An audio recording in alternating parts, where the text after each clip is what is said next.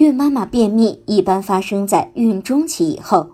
那么，孕妈妈在有便秘的症状时，怎样能通过饮食来改变便秘的情况呢？一要保证体内有充足的水分，要注意多喝汤、多喝水。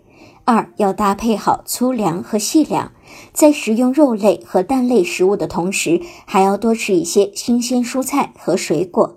三为了促进肠胃的蠕动，最好是食用含纤维素比较多的蔬菜和水果。建议孕妈妈可以多喝一些蜂蜜水，多吃一些香蕉、燕麦、花生和紫菜这类的食物，这些都是有助于缓解便秘的食物。但是切记要适量，以免造成肠胃消化的负担。四，除了吃有助于排便的食物，孕妈妈还应该适当的进行活动，以便帮助消化和排便。